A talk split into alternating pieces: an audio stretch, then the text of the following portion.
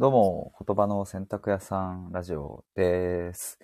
今日はですね、えっ、と、どうしようもないモヤモヤから抜け出すためにというタイトルで、えーライブ配信をしようと思います。まあ、連日そういえば、あの、ライブ配信をしていて、そういえばもう毎日ライブ30、40日ぐらい経ったのかな結構おかげさまで毎日続けられていますが、最近はですね、僕はあの、まあ、この言葉の洗濯屋さんと言ってみたりだとか、いろいろ自分のこう肩書きみたいなものを探しながら、で、それはなぜかというと、どんな人に何を届けたいんだろうかみたいなことを、まあ、よく考えているというか、ようやく、まあ、この11月くらいから、まあ、先月ぐらいからですかね、なんかこう本気でそこをちゃんと言語化しようみたいな感じになっていて、で、それがこう今、あの、徐々にこう見え始めたな、みたいな感覚なんですよね。あ、KT さん、こんばんは。どうもどうもありがとうございます。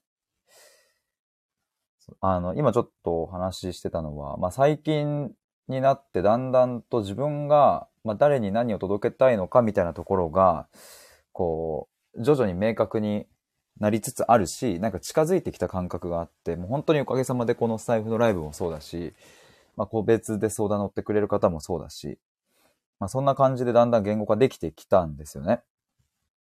で、実はですね、まあ、今日このどうしようもないモヤモヤから抜け出すためにっていうのを話そうと思ったきっかけというかね、どういう背景なのかみたいなところをちょっと最初にお話しすると、えーっと、昨日の、これ何時だろうな。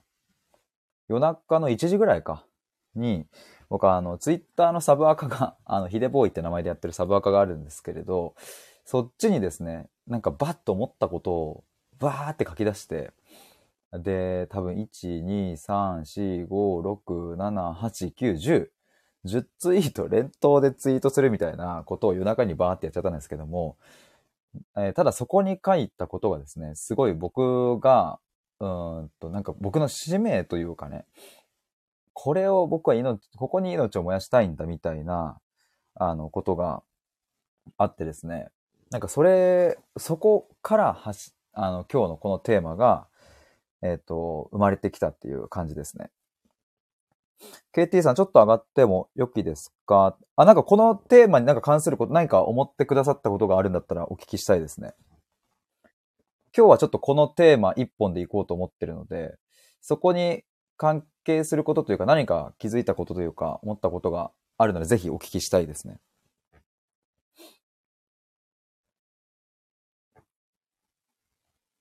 あ、じゃあちょっと今。よし。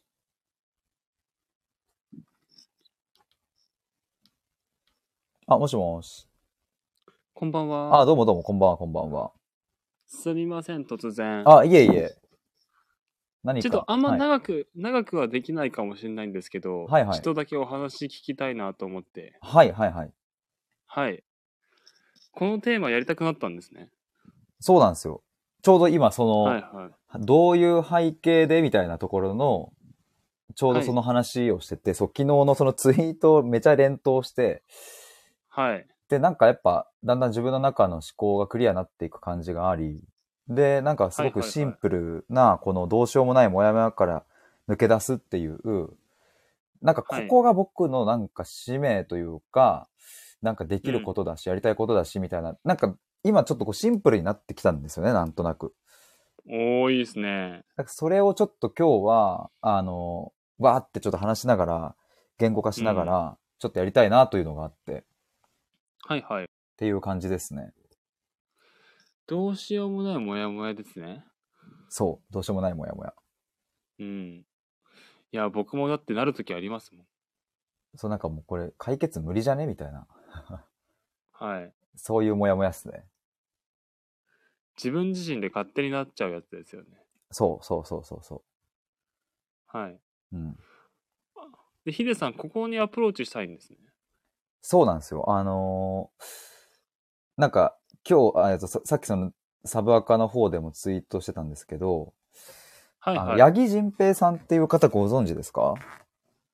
いやー、ちょっと勉強不足なもので。あの、その方が、あの、世界一優しい、確かやりたいことの見つけ方だったっけな？結構、まあ、売れてる本を出版されてて、で、はいその人は自己理解をこう広めていくみたいな、あの、ことをされてるんですよね。で、まあ、やってることは、その、コーチングに近いことというか、やりたいこと探しっていうのを、あの、やっていくと。で、その人のホームページ、その人のっていうか、その会社のホームページを見ると、まずトップに出てくるのが、やりたいこと探しを終わらせるっていうメッセージだったんですよね。はいはい。で、まあそのサイトの作り自体もすごい綺麗だし、まとまってるし、それでいて何をするのか明確だし、すごくいいな、みたいなことを最はい近見ていたんですけど、はい。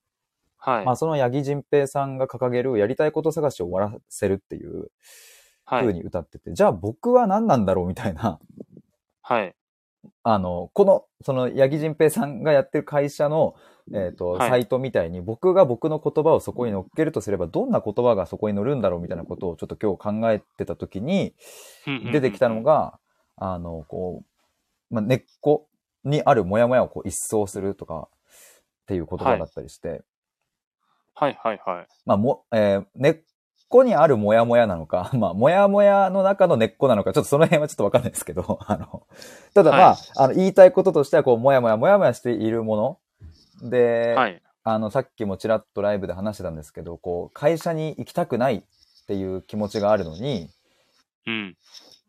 でも、行かないとお金は稼げないっていう、このどうしようもなさ、みたいな、こういう。いっぱいあります、その人生。いっぱいありますよね。でこれっ、いってぱいあります。もう、ぶっちゃけ、なんか論理的にはもう解決不能みたいな感じになっちゃうけど、でもはいこれをずっと抱えてんの苦しいじゃんって思うし、でも僕はここを、うん、夢中になって一緒に探求しながら一緒に解決できるって思うから、えっ、と、うんじゃあ、八木仁平さんがやりたいこと探しを終わらせるっていうメッセージだとすれば、僕の場合は、この、もやもやもやもやしている、その根っこを一緒にこう一掃するみたいな、うん。まあちょっと言葉はですね、あの、なんかもっといいのがあるんだろうなと思うんですけど、まあなんかはい、根っこをこうね、根絶するとかってちょっと言葉が強いんですけど、まあイメージとしてはそういうこと。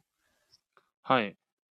なんかそこが僕が届けたいメッセージなんだろうなっていうのを、まあ本当にちょうど1時間前ぐらいに思って、はい。僕はまああくまでね、あの、やりたいこと探しをして、それで転職に向かいましょうっていうことを僕はやりたいわけではなく、えー僕はこういうもう会社に行きたいんだけど、あ、行きたくないんだけど行けないとか、もうあの人と縁切りたいんだけど、もうあの、会わざるを得ないとか、なんかそういうのって現実社会にすごい転がってて、もうどうしようもないみたいな、そんな時に僕たちを導いてくれる、背中をそっと押してくれるのって、やっぱ生きる指針とか、えー生きる意味とか、まあそういうものになってくるよなと思うと、僕はそこを探したい、一緒に探したいし、届けたいはい。しっていうのが、なんかだんだん明確になってきて、すごいちょっとテンション上がってるんですけど、なんか、はいはいはい。そう、それをちょっと今日、あの、皆さんにも、こう、お伝えしたかったなと思うし、整理したかったなっていう感じですね。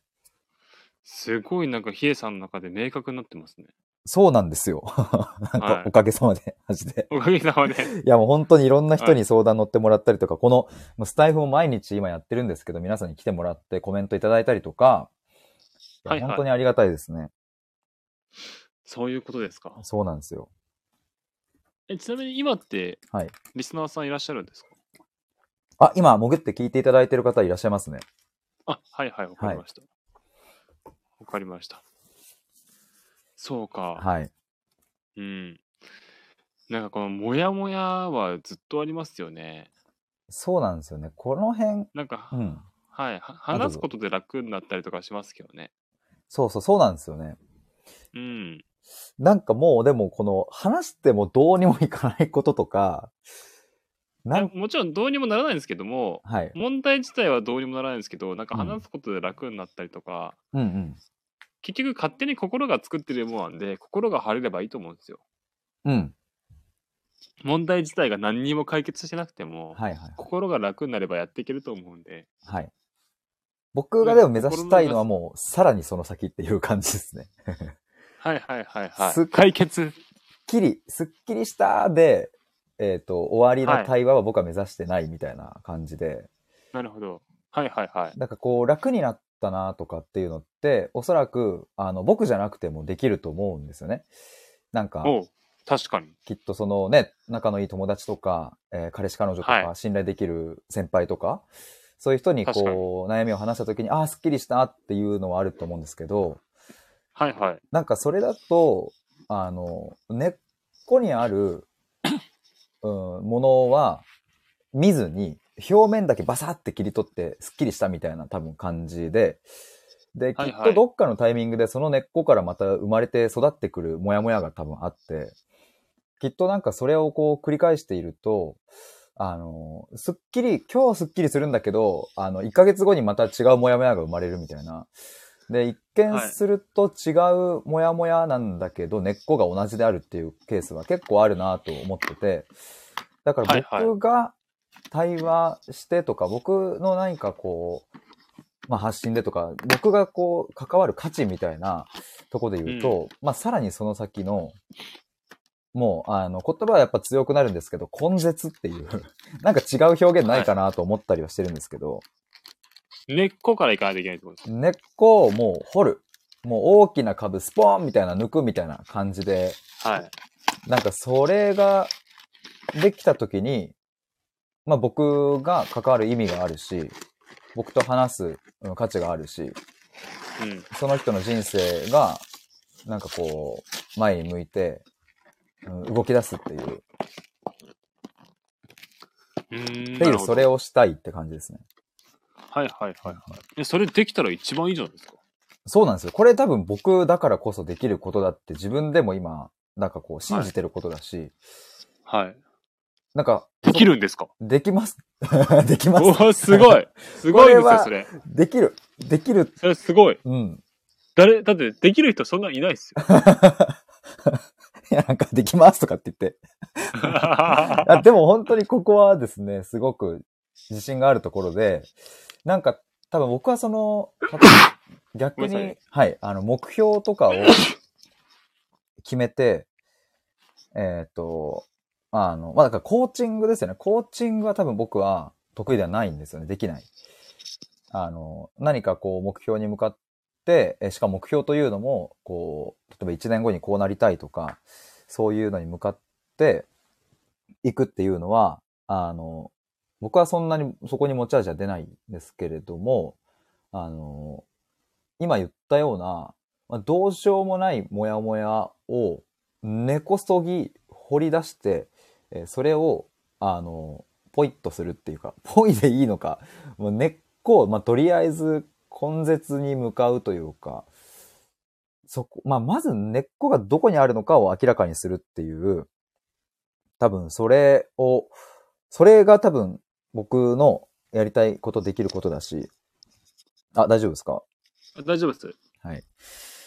だからまあ、コーチングみたいなことはできないけれど、逆に言うと、え一生もんの対話はできるっていう、あ、なんかそれはあるっすね。なんか一生もんっていうのはすごい大きいな。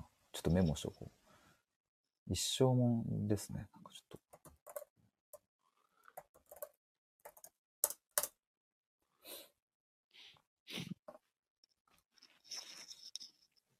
なんかようやくでも言葉にできた感があるっすね。なんか、今。はいはいはい。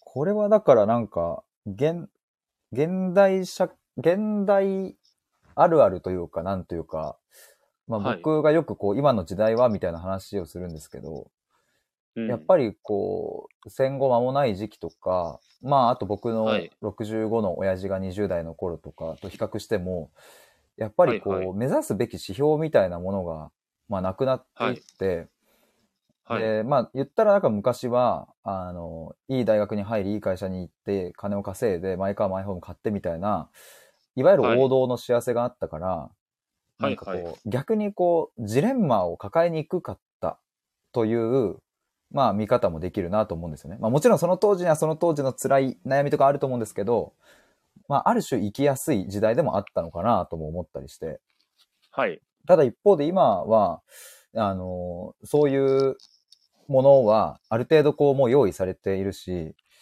まあスマホでポチれば明日には自分の欲しいものが届く時代になってて、で、はいはいどんどんどんどん価格競争になり、えーどんなものもこう安くて、えー便利で、っていうものにこうどんどんどんどんあのなっていった時代で、で、はいはいまあ生き方も多様化して、まあ YouTuber が、あの、大企業の経営者よりも全然稼いじゃう。しかも20代のとか10代の子たちが全然稼ぎまくっちゃうみたいな時代になってきて、はいはい。で、そうすると、やっぱり、あの、いろんな、もう各、各所でやっぱジレンマというか、はい。どうしようもならないモヤモヤみたいなものが、なんかこう、生まれるだろうな、生まれてきちゃうよなと思って。はいはい。まあ、なぜならやっぱり、僕たちがあそこに向かうぞみたいな、明確な、あの、目標、指針みたいなものが今なくなっちゃってるから、はい。まあ、多様性とかっていうのも叫ばれていて、いろんな生き方が認められてきちゃっている。まあ、あえて今はこう表現しますけど、認められてきちゃったから、逆にはい何を信じて生きたらいいのっていう、どこに向かえばいいの僕たちは。な、どうやって生きていけばこの、もやもやしているここから抜け出して気持ちよく生きていけるのっていう、それが、目標の不在、まあ、あと憧れる、うん、対象の不在みたいなもので、やっぱこう、どんどん無気力になっていったりとか、はいはい。力が湧かない、やる気が出ない、モチベーションが湧かないみたいなことになっていって、で、えーたどり着いた先が、えー会社に行きたくないのに行かなきゃいけないっていう、うんそういうジレンマを抱えたりとか、っていう風になっていくな、みたいな、すごい、まあちょっとざっくりした話ですけれど、はい。だからそんな時代に必要なのは、やっぱこう、目標に向かう力ではなく、うん、目標を手ば、むしろ目標を手放すことだし、うんうん。むしろ自分の生きる意味を問うことっていう、まあこっちじゃないっていう時代はあって、その戦後とかに生きる意味とかを考えてても多分仕方なくって、だったら働け、だったら金稼げ、だったら不便を便利にしようぜっていう、多分そこで一致するし、で、多分それで幸せだったと思うんですよね、会社員として。はいはい。ある程度は。まあ、ただ今はもう、そう、揃っちゃってきているし、いろいろね、身の回りが整っている、まあ、日本だからこそ、どこに向かうかというよりは、まあやっぱ、自分がどう生きるかっていう、なぜこの世界に生まれて、なんで僕は今ここにいるのか、私は今ここにいるのかっていう、その生きる意味がちゃんと言語化できたときに、このモヤモヤを一掃してくれたり、モヤモヤから抜け出すっていう、その手がかりがやっぱ一歩つかめるっていう、そういう感じですかね、なんか。はいはいはい。うん、なるほど。はい。確かに、あれですもんね。僕ら世代って今までの世代と全然違うから、うん。そうそうそどこに向かえばいいのかってのは人それぞれだし、う。うん。もうあえて残酷なこと言っちゃうと、うん。なんか他人と分かり合えっこないと思ってますもん。ああ。はい。なるほど僕は僕だし、うんそう、もう多様化してるから、うんうん。うん。っていう風な世代だと思ってますね。確かに確かに。うん。だから、うん。そうだな。この、まあ、だからこそですよね、やっぱ。そうですね。そう、だからこそ、そう、正解がないからこそ、正解を作るしかないというか、そこにすごく、うん意味がある、価値があるというか、はい。自分の中に正解っていうものを、うん、作れた時には、はい。なんかこの、もやもやから一歩抜け出せるというか、はいはいはい。だからその会社に行きたくないけど行かなきゃいけないっていう、うん、もの、そういうもうどうしようもない悩みを、あの、なんかそこから一歩抜けられるみたいな。会社に行きたくないってのはどういう理由で行きたくないんですかねいや、いろいろ、うんもやもやしてて言語化できないってのもあるかもしれないですけど、はい。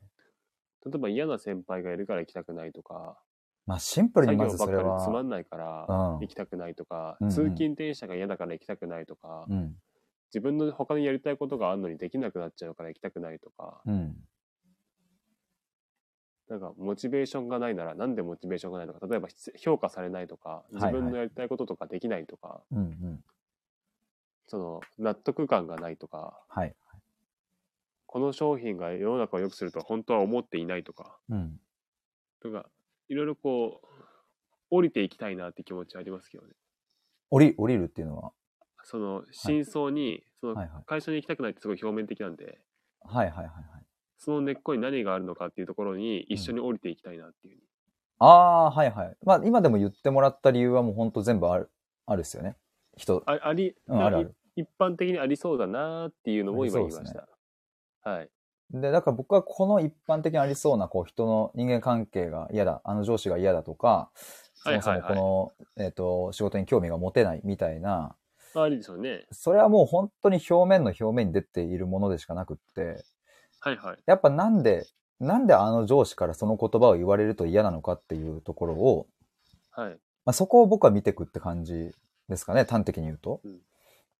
なるほど。で、そんなもの見たって、ただ原因がわかるだけじゃねえかっていう風なことも、もしかしたらもう方もいるかもしれないですけど、ただなんかここの、えっと、なんで嫌だと思うかっていうところを明らかにする、その過程そのものが、やっぱ自分を知ることにつながり、えっと、その過程で、やっぱ自分がなぜ、やっぱさっき言ったような生きているのかとか、どうしてここに生まれているのかっていうところが、やっぱ分かってくるんですよね、なんか。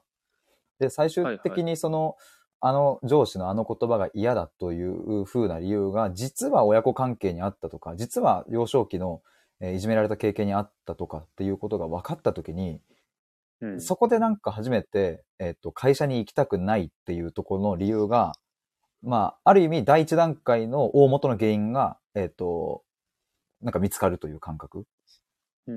じゃあ見つかったら、でも僕はもうもっとさらに、じゃあなぜその当時それが嫌だと感じたのか、その親子関係だったとしたら、親から言われたその言葉をどうしてそう受け止めたのか、嫌だと感じたのかっていうことだったりを、なんかまあはいこれを今説明で言うとすごいこうなんか、あの、なんていうんですかね、こうちょっと問いを詰めるような感じで話しちゃってますけど、これを楽しく話すっていう、これが持ち味ですかね、多分、僕の。はいはいはい。うん、これを多分きっと人には言ったことがない話。実は、えー親から、うん、こんなことをされていた、まあ、すごくひどいことを仕打ちをされていたみたいなことって、なかなかこう人に言う機会ないと思うんですけど、気はいはい。気づいたら話しちゃってたみたいなことが、まあまあ、多分僕ができる対話だし、そういうふうに言ってもらうことがもう毎度そうなので、ここだなと思って、でもなんかおかげさまでまた言語化できてますね、ちょっと。なるほど。うん。結構でもそういう話聞くの楽しいですよね。僕はすっごい楽しい。うん、超楽しいですねいや。僕もすごい楽しいんですよ。うん、あーなんかすごくヒデさんの気持ちわかりますね。うん。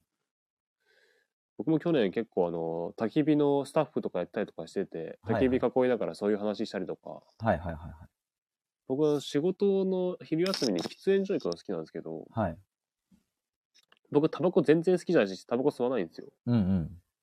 で僕喫煙室でよくそういう話してるんですよねああ、確かに、そういうふうな、なんか、イメージありますね。はいうん。外でうんお日様の光当たりながらうん。タバコ吸って今僕は吸ってないんですけども周りの人吸ってて、うんうん。で結構そこでこうなんか腹割って話せるみたいな時間があるんではいはいはい。でその話の中にはさっきヒデさんがおっしゃってたようなこととかもあってはいはいはい。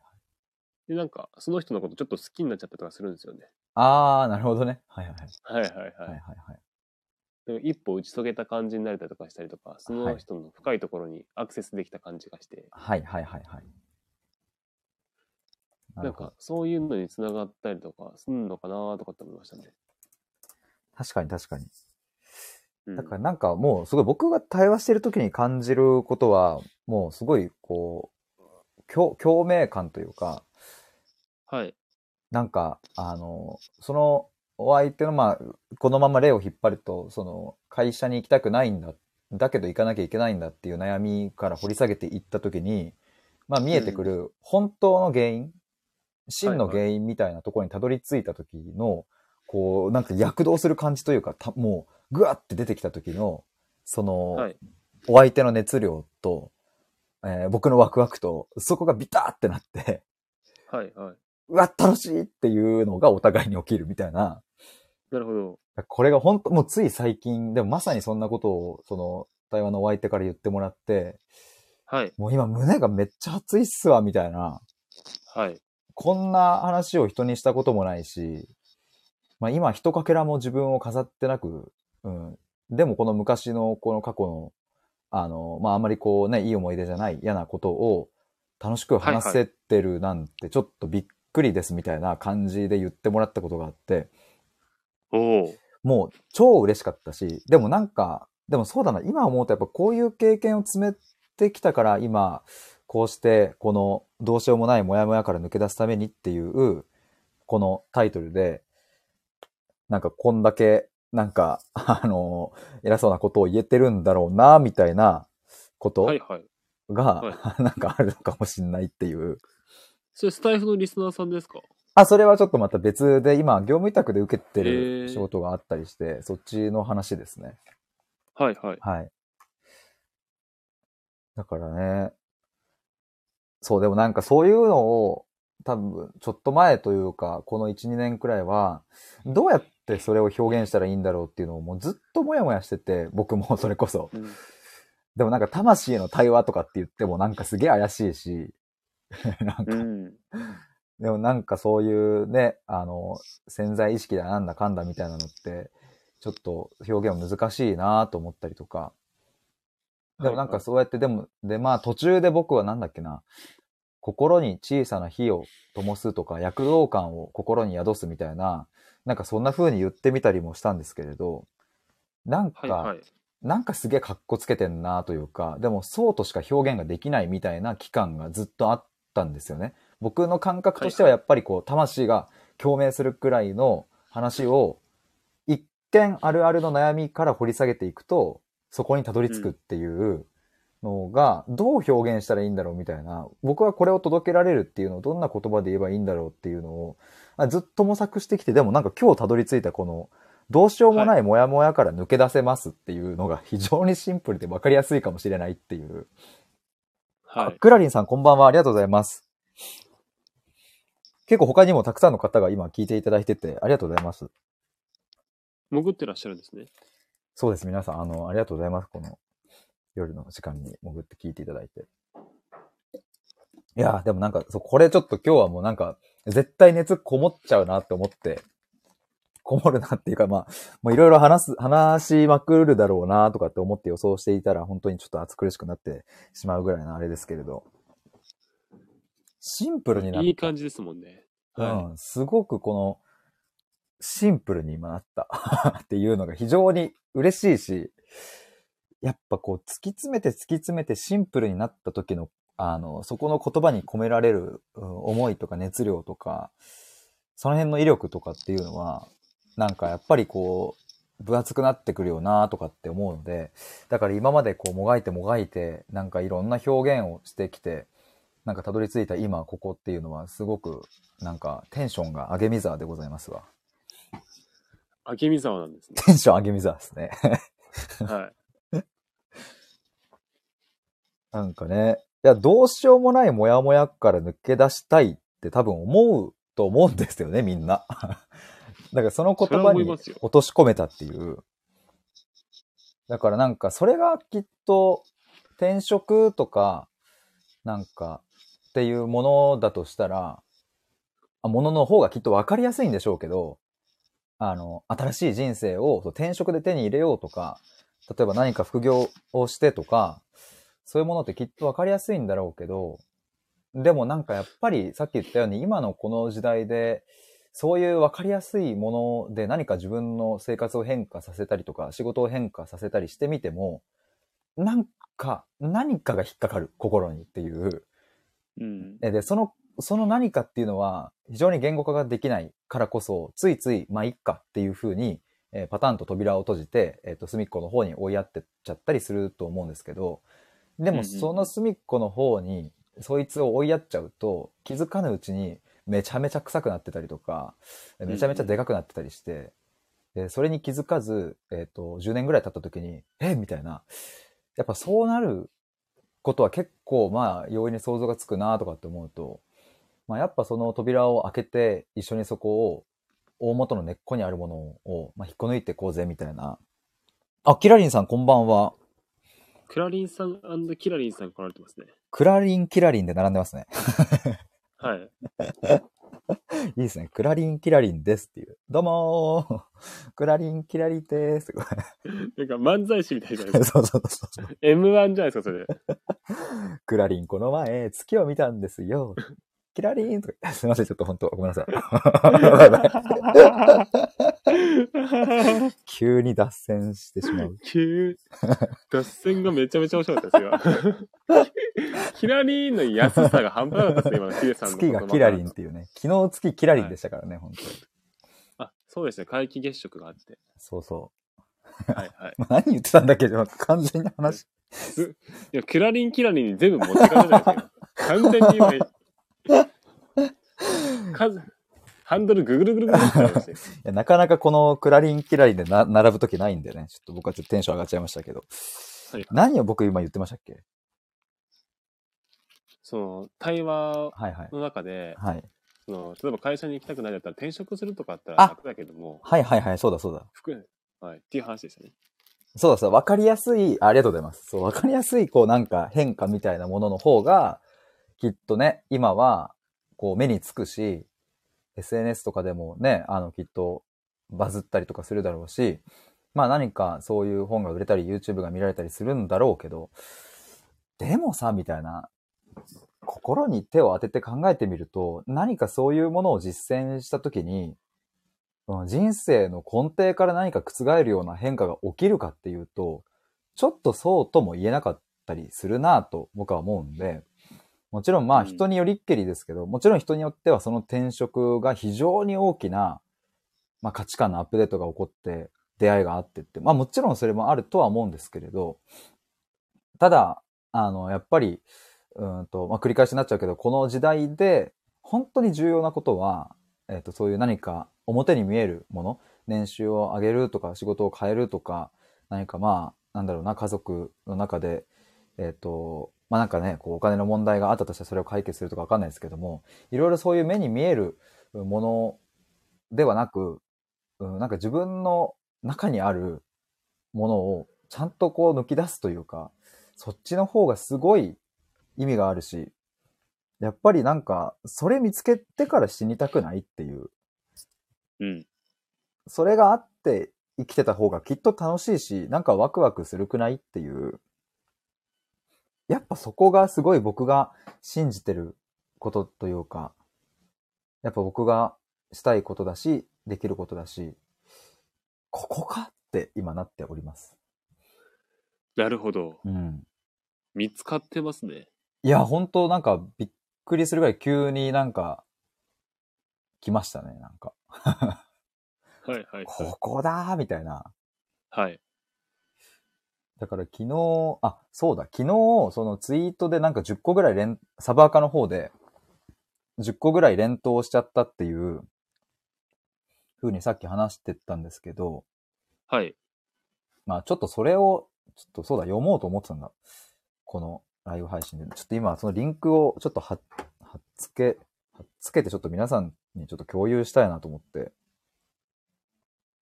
その昨日のツイートをノートの記事にまとめたっていう感じですね。10個のツイートをこう一つの記事にまとめた感じなんですけど、ちょっと読みます。すいません、急に。えっ、と、まあタイトルはですね、あ、もしよかったら今聞いていただいている皆さんも、あの、リンク飛んでいただけると嬉しいです。えーどうにもならない行き詰まり、漠然とした不安、よくわからないモヤモヤ、そしてずっとぐるぐる考えてしまう。僕はその原因を一緒に探り、明らかにする対話ができる。そうしたら今停滞しているものが動き出し、自分の人生が始まる。自分の人生を始めるための対話だ。人間には何回かえー生まれるというタイミングがあって、もちろん最初はおぎゃーの時、そして自我が芽生えた時、えーもうちょい成長して反抗期の時、自分の生き方の迷いを打破した時、などなど、えー僕はその生まれるというタイミングに関わりたいし、その芽が出る瞬間を生み出したいんだ。僕が関わりたい生まれるタイミングというのは、自分の生き方に迷いが生じて打破したいと感じている時。僕は去年の8月に母親にブチギレをかましたんだけど、その後、僕はようやく自分の人生が始まったという感覚になった。方がした。方がというのは、まあ、れですね。あの、今アーカイブを聞いてる方も、目が出たということですね。えーやった、これだ、ついに動き出したぞ、俺の人生が、と、て、えーその当時、えー僕は26歳だった。僕は26歳というタイミングで0歳になった。もう一度この世界に産み落とされた感覚。だから世界の色が変わった。自分が今まで当たり前にしていたことがガラガラと崩壊して、自分の感性に基づく世界の建設が始まった。ゼロから作り始めた。そして今まで僕が苦しめられていた世界の裏側に回ってみると、意外にもそこはすっからかんだった。何もなくって陳腐なものだった。それに気づけたんだ。だから僕は僕の世界を作ろうと決意できたし、それを今日までずっとやってきた。そうしてようやく真の意味で美しい世界というものの片鱗が見えてきた。ここで言う世界というのは、簡単な言葉にすると価値観というもの。でもそれを世界という言葉で表現しているのは、それくらい僕にとって大きな変動が起きたから。天変地異。真っ黒だったオセロがすべてひっくり返って真っ白になった。だから世界という感覚なんです。だから今僕は1歳だ。この世界に生まれ直して1年。僕の価値観を根こそぎアップデートして作り直して1年。これが経験できたのは間違いなく母の死があったから。母が生を輝かすことを見せてくれたから。僕はそれを一番間近で見ることができたから本当にありがたい。シンプルに感動したこの経験を僕の中だけに留めたくない。僕も最後には死んでいくのだから、どうにか生きている今何かを残したい。自分という人生を表現したい。だから僕はこの自分の人生が動き出すという芽が出る感覚を循環させたい。それが僕の生きる意味、使命なんだよな。使命という言葉の通り、僕はそこに自分の命を使いたい。そうしたら僕は幸せだ。死ぬ時にこの人生で良かったと心から思える。そして何の後悔もなく爽やかな気持ちでこの世を去れる。みんなにありがとうって言って、自分にもお疲れって言って、そうやって人生を全うできる。それが僕の幸せだ。というノートです。イェーイ。あ、KT さん、ヒデさん一旦落ちます。ありがとうございました。ということで。どうもどうもこちらこそお話できてなんか僕も暑苦しい思いをですね、あの、聞いてもらえたおかげで、なんかこう自然と出せたなと思います。ありがとうございました。いや、このノート、あの、もう一度言うとですね、これ実はそのサブアカで、えーつぶやいたものを、あの、まあ、ちょっと変えたところあるんですけど、まあ、ほぼほぼそのまんまですね、このノートに、えーコピペして貼り付けたみたいな感じですね。なんか、あの、ツイッターの方で、えー出したものを、まあ、ちゃんとなんかこう、一個のところにまとめておいた方が、なんかこう、まあ、それこそ今日みたいなこういう時にね、すぐパッと出せるし、自分もパッと振り返りやすいなと思って。で、ちょっとここにまとめてみました。ちなみにサブアカこちらです。もしよかったらフォローしてください。なんかあの僕がいつも普段使ってる本アカの方では、あの、なんかね、あの、ごちゃごちゃごちゃごちゃしたことをなんか話す、話じゃないんですけど、このヒデボーイはですね、えっ、と、ヒデボーイというサブアカの方は、あの、あんまり深く考えずに悩んでいること、楽しかったこと、何か経験して感じたことを率直にいろいろ表現するという、そんなアカウントですので、もしよかったらフォローしてください。ちなみにですね、一瞬話しておりますが、今日そっちのサブアカの方で、えっと、3歳の女の子にガン見されてキュンキュンしちゃった話っていうのを、それをツイートに載っけてます。いや、なんか、あの、エレベ、僕ちょっと今日、歯医者の定期検診みたいなね、行って、エレベーター帰り乗ったんですけど、そしたら3歳くらいの女の子とお母さんが2人で乗ってて、で、僕も乗り込んだら、その3歳くらいの女の子が、めちゃくちゃガン見してきて、すっごいなんか恥ずかしそうな顔してるんだけど、ガン見してきて、そしたらそのお母さんが、あんた何照れて見てんの？みたいな感じで突っ込んで、で、僕もめっちゃ可愛いっすねとかって言ってたら、その女の子がもうもっと恥ずかしそうな顔で後ずさりしながら、でも顔を手で覆いながら、でもこっちをめっちゃガン見してくるみたいな。むちゃくちゃ可愛いってなったっていう、そういうツイートとかもしてます。27歳男性、3歳の女の子にキュン死したという。すいません、そんな話とかもツイートしてるんですけど。で、今言う、ごめんなさい、ちょっと話を戻すとですね。あの、まあこのやっぱどうにもならない行き詰まり、漠然とした、漠然とした不安、よくわからないモヤモヤ、えそしてずっとぐるぐる考えてしまうっていう、それをですね、なんかね、あの、そこを一緒に探っていきたいっていうのが、まあ僕がシンプルにやりたいことですね。で、明らかにしたい。なんでかって言ったら、うん、それをすると、うん、その人の人生が始まるから。それはもう、あの、僕自身の経験もそうだし、えー母親もそうだったし、僕は母親が癌になってから、あの、毎週土日のどちらかで、えー2、3時間、多い時には4時間、5時間の対話をするっていうのを、あの、毎週1回ですね、1年ぐらいずっと続けてたんですけど、やっぱその過程を僕も見てきたから、もう我慢して我慢して自分らしさなんて当の昔に置いてきた母親がメルカリを売っり出して売れた瞬間に両手上げて喜ぶみたいな子供みたいに無邪気に喜ぶみたいなそんな過程を見てきたからやっぱりその芽が出ていくとこんなにも人は子供らしく無邪気にはしゃいで楽しくなるんだみたいなことが分かったから。だから僕はどうせねなんで生きてるかも分かんない。なんで死ぬのかもわかんない。死んだ後どうなるのかもわかんない。人間に生まれてきちゃったから、でもせっかくだったらこの今のこの時間を楽しみたいし、他の人の何か力になれたら嬉しいしっていう。だから僕はこれをやるっていう、そういう感じですね。あ、もちゃさんこんばんは。キラリーンということで。ヒデさん、ケイティさん、クラリンさん、キラリンさんっていう。キラリンさん、おもちゃーっていう。旧友の再会というか、久しぶりの再会ですかね。エモッチーですね。いや、他にもあの、潜って聞いてくださっている皆さんも、あの、何もいらっしゃってありがとうございます。今でですね、僕このノートの記事をちょっと、あの、朗読していたんですけれども、朗読でいいのか？いいんだよな。目読じゃないもんね。すいません。朗読でいいんだよな。で、それを読んでいる前に、たまたま KT さんが、あの、ちょっと上がっていいですか？っていうことで話してくれて、なんかそこでもいろいろ僕の思いを熱苦しく言っていたんですけれども、ちょっとなんか今日この配信すごい天気になりそうな気がしてますね。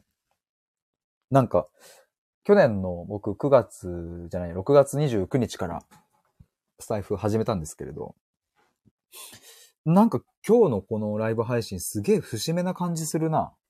なんかすごい僕の中でなんか変わった感じするな。やっぱ昨日あれか？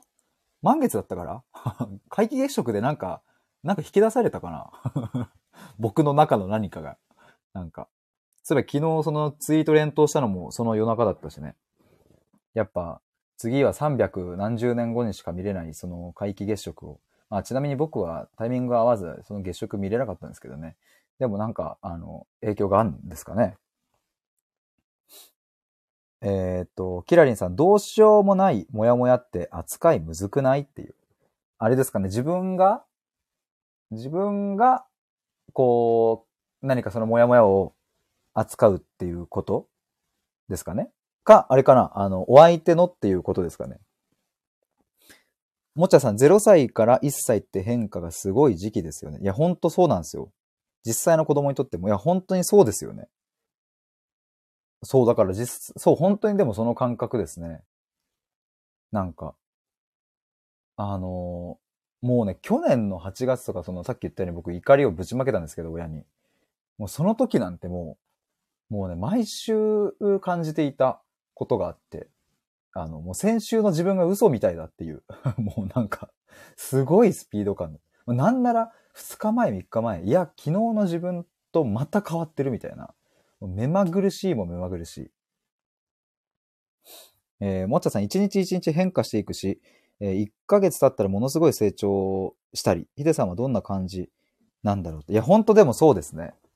あの、もう一日、今そのスピード、変化のスピード感で言うと多分そう去年の8月から9月ぐらい。で、10月パニック発作になって、11月に母親倒れの12月亡くなってたから、亡くなったので、まずだから去年の8、9、10、11、12っていう、この期間は多分エグかったですね、多分。スピード、変化の速さ。速さというかもうなんか、昨日とまるっきり違うみたいな。だからもう本当にあれですよね。0歳で産み落とされて、0歳の成長スピードを僕はあんまり具体的にイメージできないんですけど、多分でも、多分てかきっとさ、もう、すごいことになってるじゃないですか、多分。イメージだけで言うと。ね、大人の20歳から21歳の成長スピードと0歳から1歳の成長スピードはまあまるで違うと思うんですけど、本当でもそれが起きた感じですね。キラリンさん、複合的なものが絡んでるから、漠然としてて根っこが見つけにくい。なるほどね。いや、僕もね、あの、そうそう。自分のはね、そうかも、すごく。自分のモヤモヤだからそれこそ去年の、その、怒って、もう本当に、あの、もう、最悪どん底にだったあの時期は、やっぱ僕一人ではどうにもならなかったですね。そこには力になってくれた人がいて、もう本当に信頼できる人が近くにいてくれて、あまあ、おばさんもその一人だし、まあ他にもいましたけど、やっぱその人たちがいなかったらもう絶対潰れてたんで、あの、てかこの前11月1日、おばの誕生日で58歳になってたんです、なったんですけど、そうおばにも手紙を書いたんですけど、そこでも言ったのが、やっぱおばがね、僕にあの、助け舟を出してくれて、まあ母親とね、あの、もう完全に反抗期に入ってブチ切れ状態だったところ、ヒデ、ちょっとっていう、まあ、電話をしてくれて、いや、もうすっごい気持ちもわかるし、本来だったら、この反抗期みたいなものは続けた方がいいって私も思うんだけど、でも今お母さんの状況的にいつ亡くなってもおかしくないから、もしこのまんま亡くなるようなことがあれば、きっとヒデは後悔するかもしれない。だから今、きっと苦しいんだけど、一旦この状態をクリアして、次に進んでみたらどうかなっていう助け舟を出してくれたりして、もしその助け舟なかったら僕は完全に沈没していたんで、っていうことをおばん、まあ、手紙にも書いたんですけど、だから本当に感謝してるし、だからでも自分のそういうモヤモヤとかは、あの、やっぱ、一定限界はあるなって思います。もちろん当時よりは自分で考える力もついたとは思うけど、まあどうしても自分が悩んでいる渦中にいると視野が狭くなったりするし、そこを抜け出すためにはやっぱり信頼できる人と話したりとかっていうのは必要だなとは思いますね。えっ、と、キラリンさん、定期でどうしようもないモヤモヤ発生するけど根っこが見つからないので割と放置しちゃうっていう。いや、これ、でもさ、僕、イメージはですね、イメージはっていうか、僕その、なんて言うんだろうな。自分のは、やっぱそう限界はあるんですけれど、こう、お相手、対話してるお相手とお相手が、えっ、ー、と、悩みを解決したいという目的、目的があった時の対話であれば、そこの根っこ見つけられるし、えっ、ー、と、一緒に。見つけられるし、そこをちゃんと向き合おうって思える。思えます。きっと。きっとね。あの いや、本当に、でも、そ、そ、それが、なんか、ちょっとでもちゃんと言い切ろう。でも本当に、そこが多分さっき、さっきもちょっと冒頭言ってたんですけど、うん、僕ができることって何だろうっていうと、ね、あの、悩みをこう人に話して、スッキリしたっていうのは多分僕じゃなくても、うん、できる人はいるわけで、僕はもっとその先だよなっていう、スッキリしたでは終わらせないっていう。す、いや、もはやスッキリを超えた先の、うん、根っこを見つけてもやもやするところまで行って、で、そこの根っこを抜くっていう。だからなんか、髭ですね、髭。男の髭ってさ、こうさ、めっちゃ綺麗に沿って、ツルッツルになっても、明日にちょっとペコってなんか、ジョリって生えてくるじゃないですか。かそれをもう永久脱毛するっていうことかもしれない。僕の対話は永久脱毛ですっていう。すごい、なんかでも本当イメージそんな感じかもしれないですね。もう生えてきませんっていう。もっちゃさん、どうしようもないモヤモヤを自覚するときっていつなんだろうとも思いますね。確かに。いつなんですかね。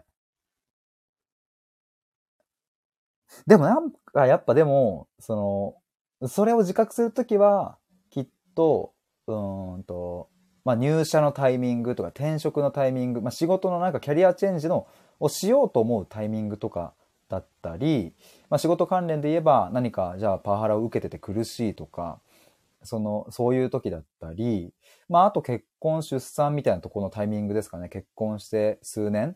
あれなんか思ってたんと違うとか、うん、子育てが始まった時にも、うん、あれなんかこんな感じだったっけ？いや、お互いの子育ての方針って、あれ合ってると思ったのに、え、なんかここ違うの？みたいなことだったり、えー、まあ、っていうのをまだ結婚も子供がいない僕がね、完全に予想して言ってるんですけれど、とか、うん、そういう時かな。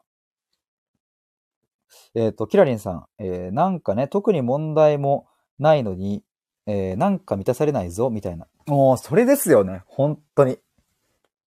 僕のテーマ。僕が、えっ、ー、と、僕のテーマ。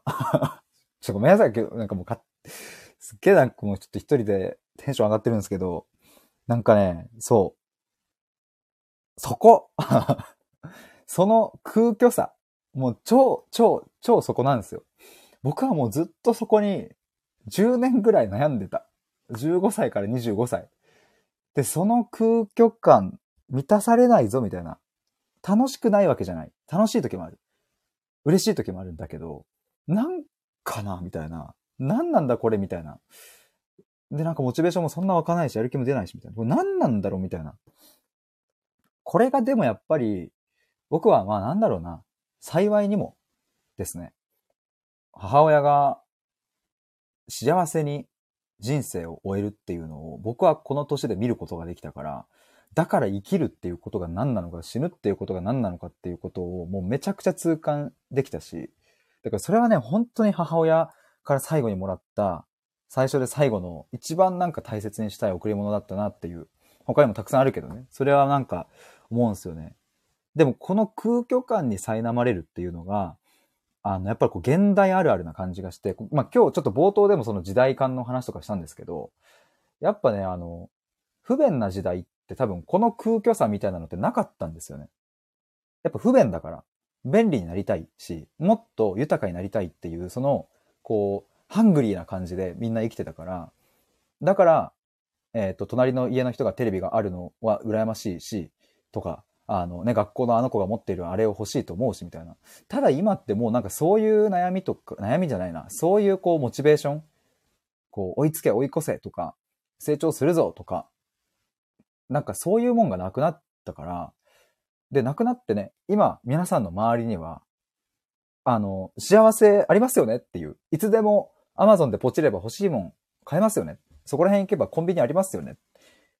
で、日本で暮らしていれば、えー、大抵幸せですよねっていう環境が、言ったら準備されてしまったから、なんか、幸せじゃないとは言えないし、もがいていると、いや、私よりね、なんかこう苦しい人いるよなとかって、ついつい思ってしまったりとか。でもそうするとなんか、ずっと、あれ？なんで生きてるんだっけ？みたいな、あの、それを言葉として考えなくとも、やっぱこう、無意識的にでも、その、心の奥底の方では、やっぱりそれがこう、ずっとなんか渦巻いてる感じがあるんですよね。もっちゃさん、もやもやの永久脱毛、もやもや。もやもやの永久脱毛いいっすね。う、すいません、失礼しました。ちょっとなんか喋ってるとなんかなんだろう空気が溜まってきちゃうんかな。えー、キラリンさん、もじゃもじゃの永久脱毛ってもちゃさん、なんか満たされないから抜け出す。のが、えー、響く人多いのかなとふと思ったり。あー、ちょっとこれは、メモメモですね。スクショ案件ですわ。なんか満たされないから抜け出す。これはでもすごい僕のテーマですね。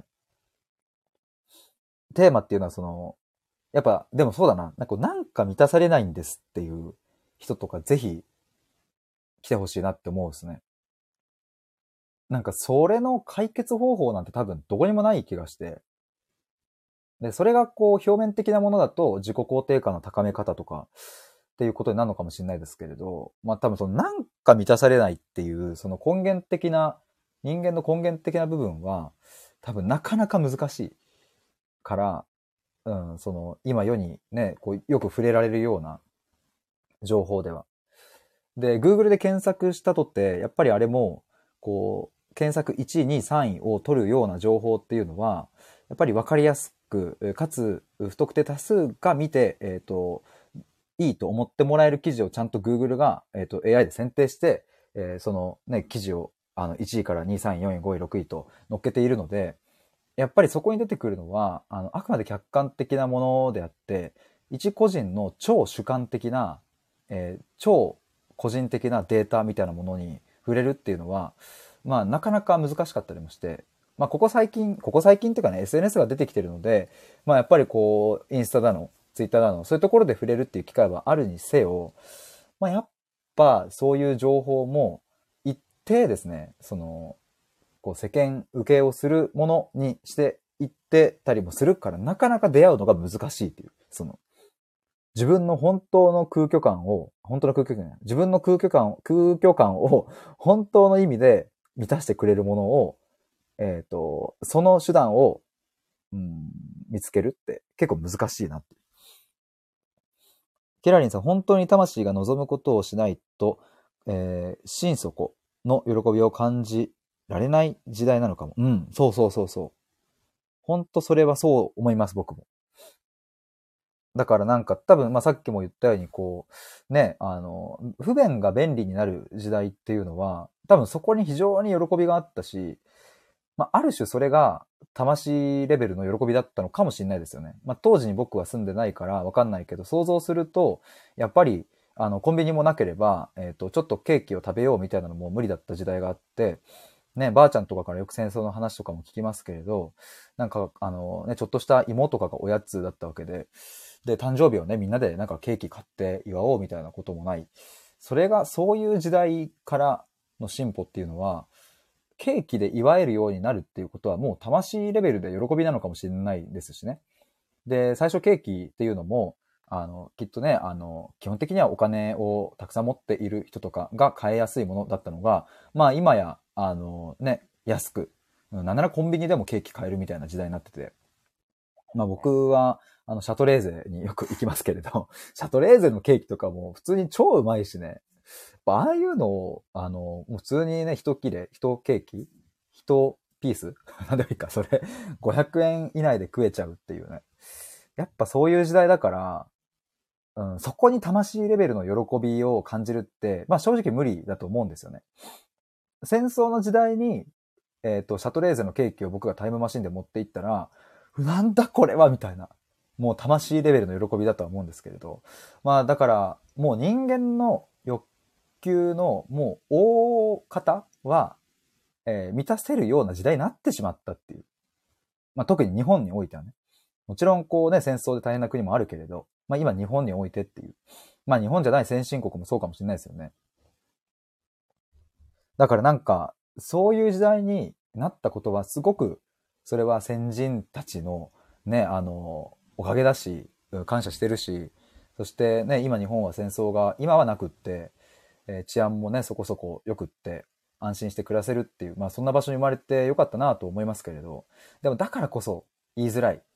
その、なんだろうな、不幸だとは言えないし、えっ、と、苦しいとも言いづらかったりするし、ね、あの、地球の裏側では戦争が起こっている中、うん、毎日飯を食えている僕たちがなんか苦しいとかって叫ぶって、なんかちょっと、うん、ね、気が引けるというかね、そんなことを言うなよって、で、あの、とりあえず甘ったれんなみたいな ことを言われちゃったりしてね、なんか甘ったれねで働いて金稼げよみたいな。でもやっぱり今には、今の時代には今の時代の悩みがあって、で、その苦しさっていうのは、戦争を生き抜いてきたばあちゃんたちにはなかった苦しさであって、えーまあもちろん逆もしかりでね、戦争を生き抜いてきたおばあちゃん、僕のばあちゃんの悩みとかっていうのは、きっと僕には、うん、ないかったもので、きっと苦しいこともたくさんあったんでしょうけれど、だから本当ね、あの、今は、おばあちゃんとかの話を聞くとさ、やっぱり今はさ、恋愛も自由にできる、職業選択も自由にできるし、ね、なんか、あの、まあ、多少親のね、押し付けみたいなものも、まあまああるにしても、でもやっぱり自分で人生を選び、選べる時代になったから、うん、やっぱ、この時代生まれてよかったなと思うし、ましてやね、こんなさ、あの、なんか一人のこういう思想的なものをさ、きっと戦争の時なんて、ね、あの、そんなこと言ったら多分捕まえられちゃったりとかししてね。なんかあの、最近は KT さんという方とさっきコラボした、コラボで話した KT さんと歴史の話とかしてますけど、ね、昔はこう、国を良くするぞって言って、えー話したり、えー広めたりしたその思想を禁じられて処刑されちゃったりとかっていうね。やっぱそんな時代に比べたらさ、まあ僕もこう一個人がさ、自分の思うことっていうのをこうして皆さんに聞いてもらえるって、まあなんて幸せなんだろうって思うので、やっぱこの時代に生まれてよかったなとは思うんですけれど、でもやっぱだからこその悩みがまさにこの、えっ、と、今、えっ、と、どこだっけ？あ、そう、なんか満たされないっていう。なんか満たされないはもう本当にこの、この時代特有の悩みだな。やっぱこのなんか満たされなさが結構ね、そのさっき言ってた会社に行きたくないけど行かなきゃみたいなのって、このなんか満たされなさみたいなものが割と起因しているなぁと思ったりしますね。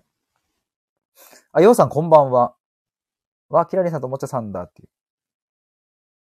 確かにこのアイコンをこうして並んで 見るの、なんか、あの、結構久しぶりかもですね。ありがとうございます。ニワニワするねっていう。ああ。あ、ちなみに今日のドリンク紹介ですね。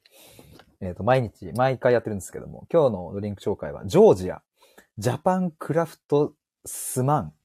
クラフトスマンってなんだろう？クラフトスマン。マロンコールドブリュー、マロンラテ。ずっと美味しい優しい甘さ。えー期間限定国産の栗エキス使用です。いや、期間限定の国産の栗ですからね。すごいですよ。そしてね、ずっと美味しい、ずっと美味しいらしいですからね、これは。そして優しい甘さということで。これを買うとですね、あの、セブンイレブンで買ったんですけれども、あの、レシートがピューって出てきて、そのレシートにね、あの、えっ、と、1本無料チケットみたいなのがついてて、また別の飲み物をね、無料でもらえるっていう、そんなのがあって、それをちょっと今日は買いました。もちゃさん、ふふふって。キラリンさん、提供でお送りしてます。的な紹介って。え今日のスポンサーはですね、えっ、と、こちらは、えっ、と、株式会社コカ・コーラさんですね。すごくない？僕はあの、コカ・コーラが、あの、はい、スポンサーでついておりまして、今日はね、ジョージアのこのマロンラテっていうのを紹介してほしいということで。もちゃさん、マロン味そうなんです。このマロン味、とっても美味しいんです。じゃあちょっと今飲んでみますね。ああ。いや、あの、最初抜けていく感じは、こうカフェラテっていう感じでね。あの、王道の、えー美味しい苦味と、えーミルクのスッキリさ、甘さとですね、そこがね、すごいスーってくるんですけど、飲み切った後のふわっていう、その第、第一ふわ。第一声じゃなくて、第一ふわで、マロンマロンマロンマロンマロン、マロンマロンマロンマロンっていう、そういう響きが口の中にね、あの、バーって、マロンマロンマロンマロンマロンって響き渡るんですよ。そんなジョージアの、えージャパンクラフトスマン、えーマロンコールドブリューマロンラテ、えー現在絶賛発売中ですので、えーぜひ、えーお近くのコンビニに寄った際には、えー皆さんお手に取ってみてください。キラー兄さん、通販っていう CM 始まりましたね。いや、もうあの、コカ・コーラさんの提供でお送りしてますので、このスタイフ。でもスタイフ初じゃないですかね。これ、コカ・コーラのスポンサーがついてる。もちゃさん、ジャパネットヒデっていう。結構な通販番組やってみたいですね。なんか楽しそう。なんかあの、通販番組だったらすごい人を、なんか一見さ、なんかまあなんだろう、騙す、騙すじゃないけど、ちょっとこう誇張して言うとこあるじゃないですか。ああいうの楽しそうですもんね。なんとこの商品みたいな 感じで。キラリンさん、アンミカの真似もしてくれや。もちゃさん。もちゃさんが魂が喜んでそうですねって確かに楽しそう。今僕はね、楽しいです。やっぱ。こういうことして生きてたいよな、やっぱ。だからなんかさ、いや、こういうのさ、いや、なんだろうね、楽しめる場所がこうしてあるの本当嬉しいですわ。ありがとうございます。いや、最近はこのドリンク紹介にハマってるので、じゃあ、あの、毎回スポンサー的な感じで紹介しようかな。今回はコカ・コーラ社の提供ですのでね。ワンチャン誰か、えコカ・コーラからスポンサーもらってるの？この人？みたいな。すごい人なんじゃない？っていう。なんないか。ああ。いや、美味しいですね。もちゃさん、通販のレパートリーが増えてくライブ。こんなどうしようもないモヤモヤから抜け出すためにっていうね、こんなテーマで話してたら気づいたら通販番組になってる。大体最後の方ふざけてしまうんですよね、なんかね。でも今日はですね、あの、冒頭、KT さんが、まあちょっと僕の話をこう聞いてくれたりとか、おかげさまでね、あの、すっごい、いつにも増して暑苦しい話を今日はお届けできたんじゃないかなと思うので、もし途中から聞いていただいてる方いたら、今日ちょっと冒頭の方も聞いてもらえると、なんか嬉しいなって思いますね、なんか。いや、もやもやの永久脱毛結構僕すごい、なんかいい、いい感じ。そしてやっぱなんか満たされないっていう、そこは僕もよく配信の中でね、話していたことだったから、それをね、今日、キラリンさんからもこうして、なんかお聞きできて、で、本当に魂が望むことをしないと心の底の喜びを感じられない時代なのかもっていうのがもうまさに僕もそう思っているので。でもそう、心の底からの魂が喜ぶようなそういうものを感じるためには、じゃあどうしたらいいのっていう話だと思うんですよね。そんな簡単にいくかっていう。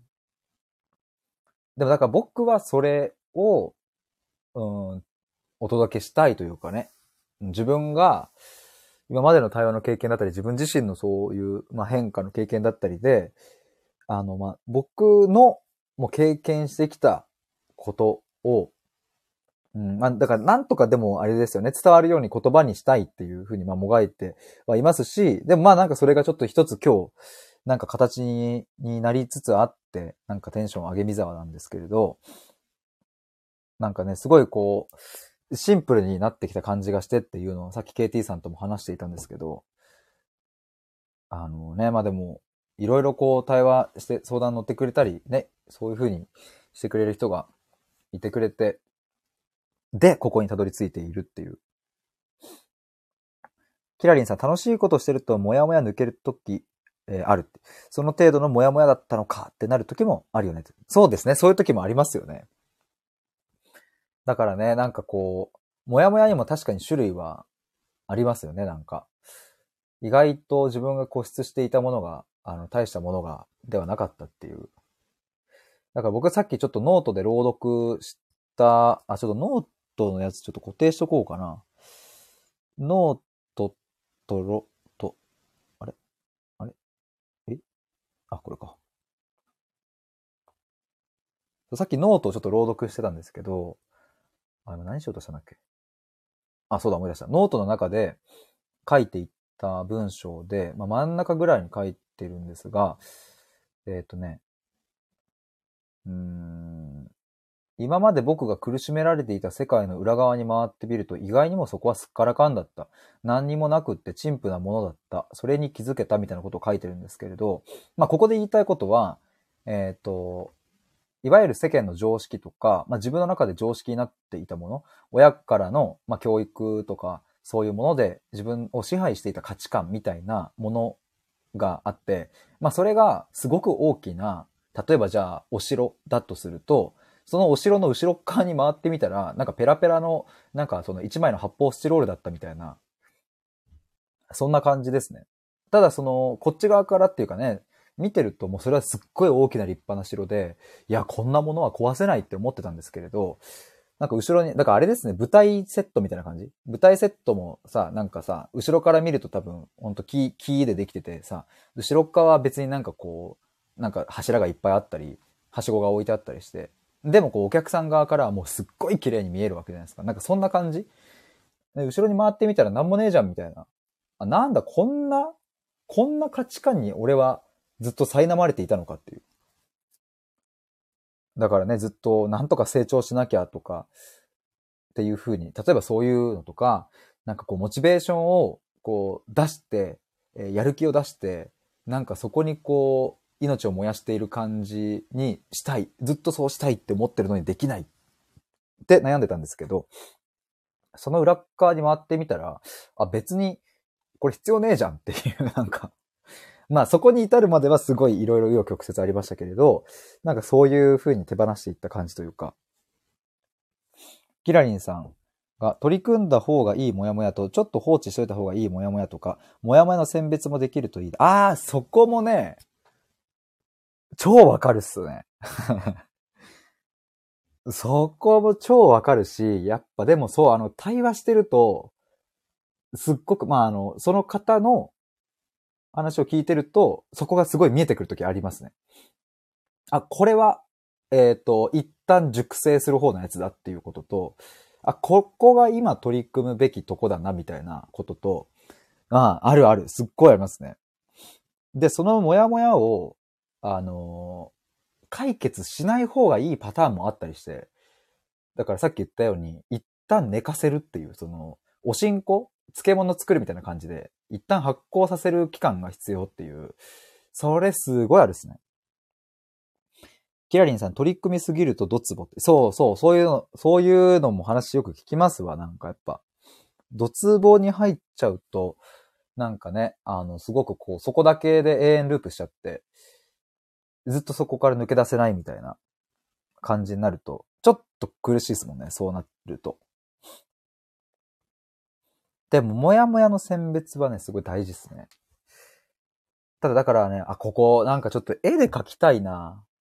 ちょっとホワイトボード、僕部屋にあるんですけど、ちょっとホワイトボードで説明していいですかって言って、本当だったら今ここで皆さんにホワイトボードを映して、えっ、と、話したいので、ぜひ運営に、えっ、と、お願いしたい。無理か、さすがに。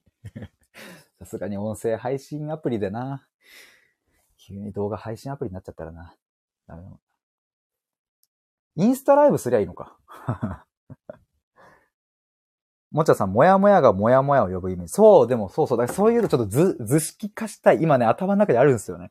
なんか、あの、やっぱね、根源となるものが、あまあ、1個の場合もあるし、2個の場合もある、3個の場合もあるんですけれど、もやもやをね、もやもやを生み出す、こう、まあ、毛根的なね、根源があって、で、そ、あ、ちょっと、やっぱ、書きてー くそ。まあ、言いたいのは、あの、一見複雑に絡み合っているそのモヤモヤだったり、えードツボにはまっているそのモヤモヤっていうのは、ちょっとね、一段階、二段階、えー下ろして、えー深掘ってみると、そこにはすごく明確な、あの、毛根、その根っこがあるから、っていうのをちょっと書きたいんですけれど、ようさん、スタイフしながらインスタライブ同時配信したことある。楽しいよっていう。ちょっとやりましょうか でも僕、そういえば、なんかさ、鍵垢もっちゃさん作られたじゃないですか。僕もちょっと作ってみようかな。あの、僕、そういえば、クラファンやって、えーっと、クラファンやった時にとか、まあ、今も、今週そういえばクラファンのね、イベントがあるんですけど、クラファン支援者限定の、えーっと、あ、インスタアカウントを作って、そこで、あの、ライブ配信とかしてたんですけど、結構楽しくって。でもやっぱね、なんか、あの、オープンではちょっとやりたくないというか、やっぱこういう、なんかすごいマニアックというか、なんだろうな、話。まあ、なんだろうな、まあ、いつかこうオープンでやるようになった方がね、きっと広がるのかなとも思うんですけれど、なんか今ちょっと僕は、まだまだこう熟成している段階だから、見たいなと思ってくれた人たちを呼んで、そこでライブ配信して、ちょっと、あの、ホワイトボードで話すみたいなありかもしれないですね。で結構楽しかったんですよね、あれは。もっちゃさん、それよく見かけますねっていう。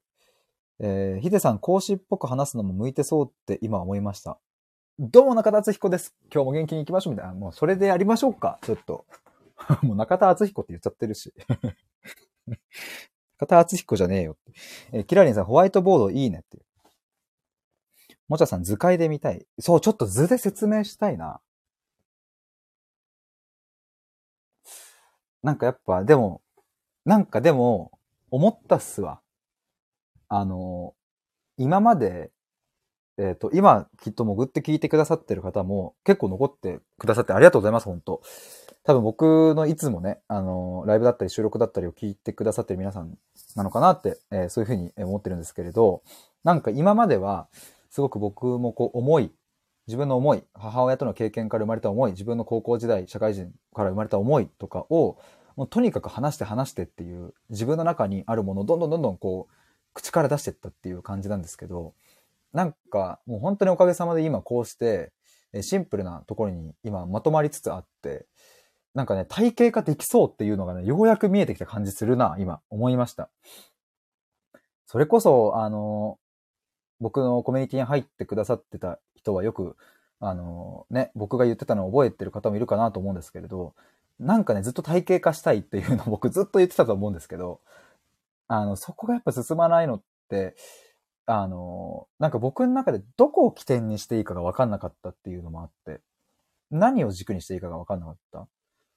だから、それこそさっき例に出した世界一分かりやすい優しいことの見つけ方の、その八木仁平さん、えーは、もう、やりたいことっていうのを見つけるって。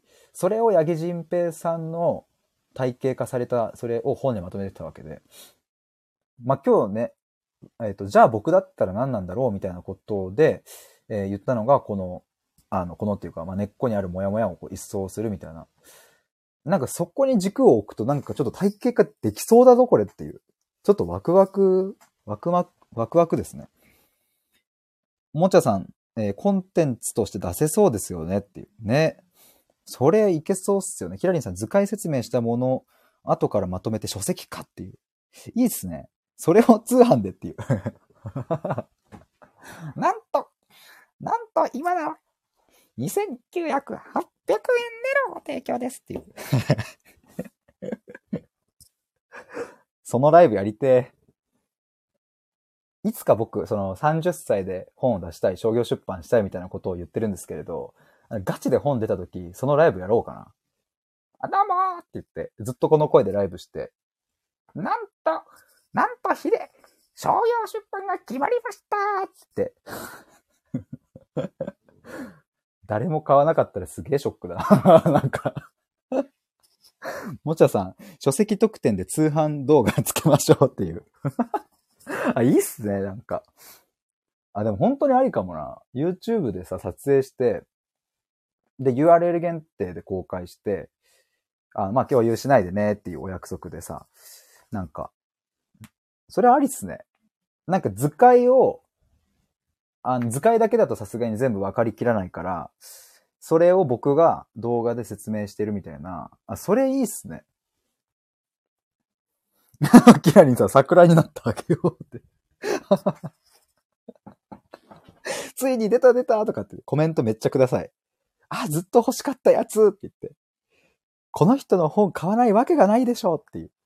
えしかも、しかもこの値段安すぎないみたいな感じでぜひコメントください。桜お願いします。裏で賄賂を。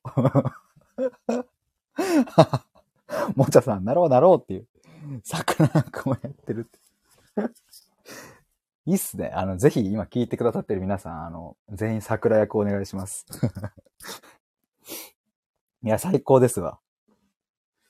いやー、でもちょっとこれ、なんか、一本軸見えたく、いや、今日本当になんかあれだな。ずっと僕が、てか、なんなら昨日、昨日、一昨日とかまですっげえもやもやしてた。なんかそこ一個ちょっと見えたぞっていう。誰に届けたいのかって、やっぱね、今言ったようにこの、あのーも、もちゃさんがまとめてくれたように、えっ、と、何でしたっけ？えっ、と、あ、なんか満たされないから抜け出したいと思っている人とか、まあ、あと今日のテーマであるどうしようもないもやもや、もやもやから抜け出したいと思っている人に向けて僕は、えっ、と、まあ、そこがもう完全に僕の、あの、届けたい相手ですね。で、ちょっと今、自信持って言えるというか、自信というか違うな、納得感がある。そうそう、そこそこっていう。ああ、ツボ押されたみたいな感じ。それかも。いや、それだよな。だからじゃあどうしようもないモヤモヤから抜け出すために、えーまあ、はたまった、えーっと、なんか満たされないっていう、失礼しました。なんか満たされないから抜け出すために、えーは、じゃあどうするかっていう、そこの話をできるといいんですよね。っていうのがなんか見えてきて、すごいテンション上がってきてますわ。もっちゃさん、8月で1歳だとしたら、今は1歳3ヶ月頃で、あ、確かに去年の2021年8月が1歳だとしたらってことですよね。今は1歳3ヶ月頃で、自分で歩き始めてめちゃくちゃ好奇心旺盛な時期だったな、目がキラキラしてたなとふと思いました。応援してます。ありがとうございます。1歳3ヶ月って思うとめっちゃいいっすね。僕今1歳3ヶ月なんすよって言って。いやなんか、みたいな。最近ちょっと歩き始められて、みたいな。1歳3ヶ月の子がこんなことを喋ったら面白いですね。可愛いですね。いやなんかついこの前までちょっと僕ハイハイとかしてて、でなんかあの、ちょっとそこら辺にある机捕まって立ったりはしてたんですけど、でも全然立てなかったんですよね、みたいな。え、でも、昨日夜中にふっと立ち上がったら、なんか立てんじゃね？みたいな。歩けんじゃね？みたいになって、で、今日歩けました。ありがとうございます。マジありがとうございます。本当にありがとうございます。やって感じですよ、でも本当今。まあ、もっちゃさん、赤ちゃんの気持ちを言語化っていう。キラリンさん、何でも口に入れちゃうね。そう、何でも口に入れちゃう。その辺のもの。パクパクしちゃうですね。赤ちゃん実はこんなこと思ってたら可愛いっすね。いや、でもほんとそうだわ。1年3ヶ月っすね。1歳、1歳3ヶ月。しかもさ、もう本当に、すごいタイミングだなと思うんですけど、あの、そのね、去年の8月に、まブチギレをかましたってお話ししたんですけど、それが始まった日が8月1日なんですよね。えっ、と、始まったっていう反抗期が始まったのが、まあ、とあるきっかけがあって、まあ、それちょっと話すと長くなるので、また別で話しますけど、8月1日にとあるきっかけがあり、で、僕がブチギレをかましたのが8月の多分10日か11日くらいで、で、えっ、と、最終的にその反抗期が終わったのが8月20日なんですよ。だから8月1日から20日までが僕の人生最初で最後の反抗期。ギュッてもう凝縮した反抗期がその20日間であり、なんと8月21日が僕の誕生日だったんですよ。で、っていうタイミングで、だからちゃんと生まれてるんですよね。8月21日に。すごいタイミングですよね。だからマジで1歳3ヶ月ぴったしなんですよね。だからなんか、そう思うと、誕生日結構ご縁がありますね。まあ僕の母親もさ、まあ何度も言っちゃいますけど、その12月6日あという自分のね、還暦の誕生日に亡くなってますし、しかも、その、その前の月の11月24日の朝に倒れて入院になったんですけど、その日が父親の誕生日で、でもその前の日に父親の誕生日会をやって、母親もね、父に手紙を渡してたりしてたんですけど、なんかね、うまいこと誕生日を全部やり、なんかね、通ってるというか、なんか、キーになってるんですよね。なんかすごいですよね。で、11月、去年の11月1日は、まあ、あの、おばの誕生日で。まあ、その時初めておばはね、あの、めちゃめちゃ泣いてたというか、その、僕の母ちゃんがね、まあ、妹になるので、おばは。まあ、姉からの最後の誕生日プレゼントっていうのは、まあ、きっと心の中で分かってたから、まあ、なかなかこうね、泣かないおばも初めてバーって泣いてて、すっごい喜んでましたけど、なんかやっぱそういう誕生日にご縁があるっすね。いや、僕もだから、そう思うと、え？今年の誕生日、あ、今年はもう誕生日終わってますね。なんだ今の感覚。俺まだ誕生日来てなくね？って思ったらもう全然今年終わってたわ。今11月なので、あ、3ヶ月前に終わってますね。あらら。あららとか言って。もう27歳だわ。27歳か。あ、20、え？ー、?27 歳？あらさ？え？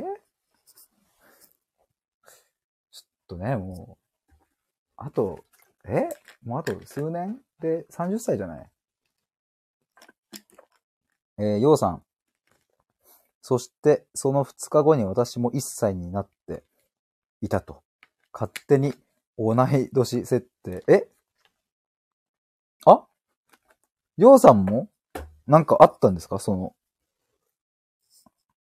あってことなのかな？にょにょ？え、だから8月21、2、3ってことか。あ、誕生日、あ、そうか、誕生日か。あー、そうだ、そうだ。はいはいはい。もちゃさん誕生日が近いのかなと。誕生日2日違い。23ですか ?23 の方かな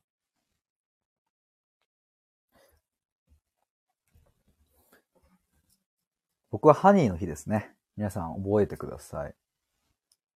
あの、蜂蜜超大好きです。ちなみに。で、ハニーの日です。ハニーの日に生まれたから蜂蜜が好きなのかもしれないですね。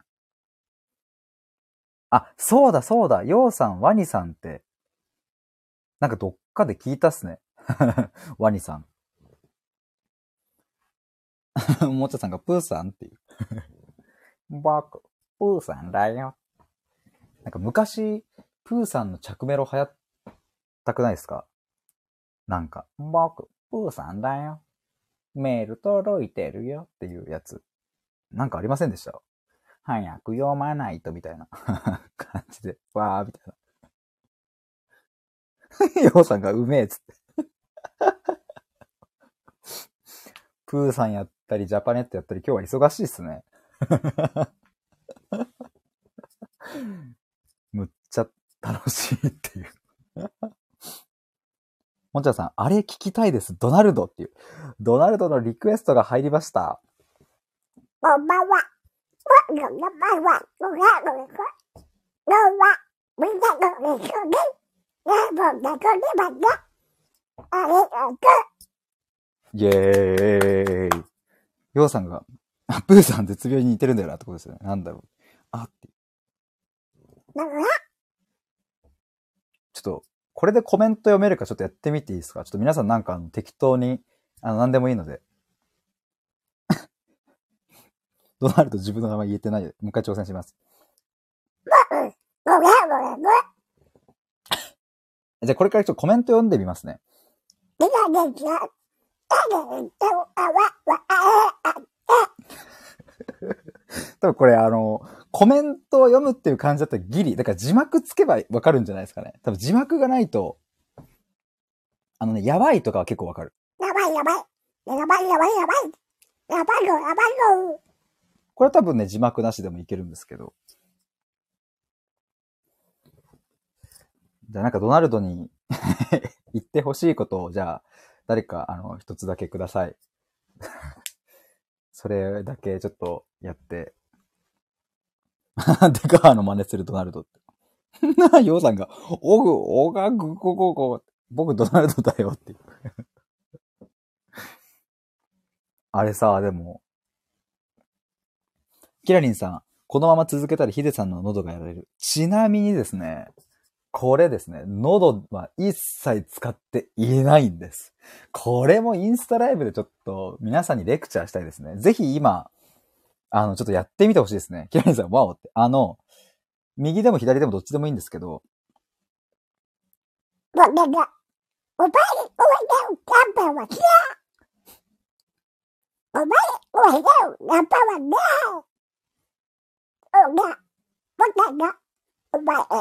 僕が、おばあにおいでよ、ナンパは嫌おばあにおいでよ、ナンパはねおが、僕が、おばあに、おばあにおいでよ、ナンパはね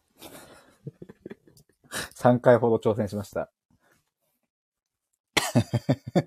キラリンさんがやっぱ自爆ないと無理って。あへべやごうが、ええよかぬべおがこ、全然わかんないって。これね、右でも左でもどっちでもいいんですけど、奥歯の方で、えっ、と、奥歯のね、じゃあ右としましょう。右の奥歯の、この、なんだ、外側あるじゃないですか。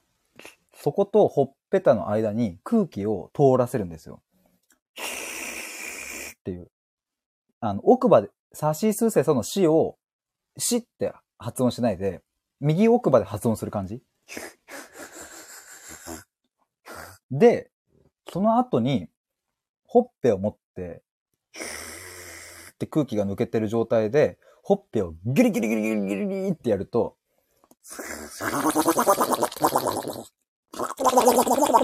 ってなるんですよね。でね、僕これを小学校6年生の時に、なんかあのなんだっけな、文化に触れようみたいなイベントで、小学校の体育館に、なんかバンドを呼んだんですよ。葉山幸雄とデキシーセインツっていう、なんかそういうおじちゃんたちのバンドが来てくれて、で、そこでですね、ミッキーマウスマーチとかをやってくれて、まあ、盛り上がるわけですけど、その、葉山幸雄さんかな？が、このやり方を教えてくれたんですよ。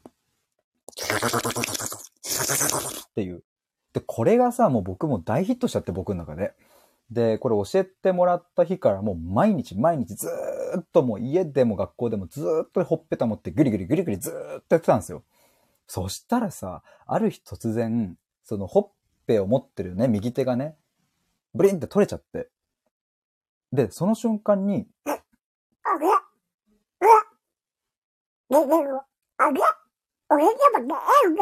なんかあの、み右手が取れちゃったのにこの声が出た日があったんですよ。だから僕はその葉山幸雄さんから教えてもらったほっぺをギュリギュリするやつを1ヶ月間ぐらいやり続けたら、そのほっぺギュリギュリさえいらずにこの音を出せるようになったっていう。だからまず、ここまで出したい方はですね、ほっぺギュリギュリから入ってください。えーもちゃさん、ドナルド講座メモメモっていう。ドナルド講座ちょっとやりましょうか。ズームで。ドナルドの声出したい方、つって。これでやっぱ映像付きじゃないとさすがにわかんないですもんね。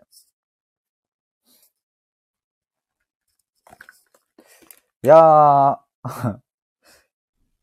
気づいたら、また1時間半ぐらい経っておりましたが、皆さん、お付き合いありがとうございます。ヨウさんがぐしょぐしょやってたら、隣の部屋の旦那さんが怪げな顔して部屋覗いてきたっていう。え？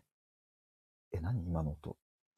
あ、ごめんごめん。あの、別にな、なんでもない。え、え、なんかすごい、何今の音？ど、え、今だ、自分で出したの？あ、いや、まあそうそう、なんか私が出したっていうか、まあそうそう、そうなんだけど。いや、ん？大丈夫？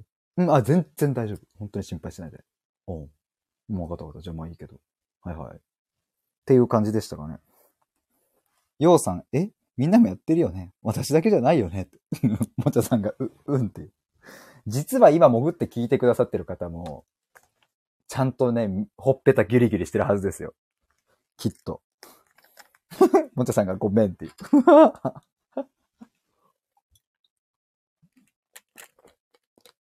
ああ。ジョージアマロンラテ、えー、缶、ん？飲み干すってなんて言うんだ？ラーメンのスープ飲み干すことは乾膜って言いますよね、そういえば。え？完食完食は飲み物ですもんね。会員って言うんだ。今なんか、ググったら出てきた。あ、ヨウさん、会員ね。会員ってあるんですね。ヨウさん、カシミヤが、お、お、おがぐぐがご、旦那、あっていう。まあ、怪しい音極まりないですからね、これ。旦那さんびっくりっていう。ぜひ旦那さんのほっぺギュリギュリしてやってくださいよ。ほらね、つって。ほらほら、出るでしょ、つって。こうやって出すんだよっていう。ぜひ今、あの、皆さんも試していただいてですね。あの、できた方は、ハッシュタグ、ヒデドナルドでつけて僕に収録を送ってください。ドナルド企画やりましょうかなんかね。あんま人気出なそうだけど、一部だけで盛り上がりそうですね。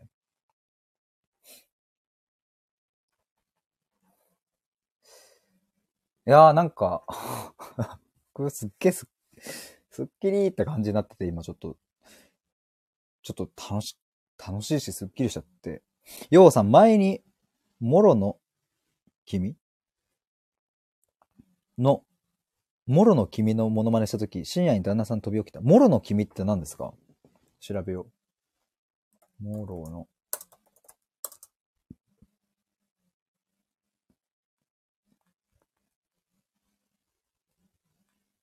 あ、もののけ姫？もちゃさん、前にありましたよ、ドナルド企画。あ、マジっすか？本当にやってる方いらっしゃったんだ。え？ちょっとそれ知りたいな。聞いてみたいな。もちゃさん、もののけ姫かって。ようさん、もののけ姫のアシタカとモロのモノマネ。モロって名前なんだ、この、えーっと、なんていうの？この犬？犬じゃないか。モロの君か。モロの君って言うとなんかその全然なんか意味合い違ってきますよね。モロの君か。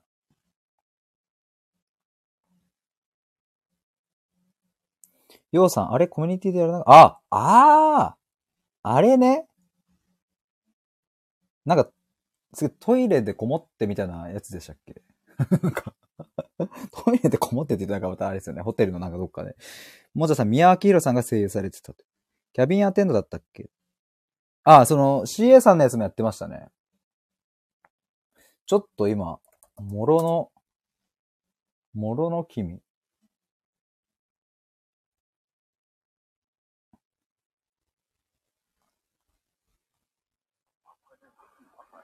を払うためなら命などいらぬ。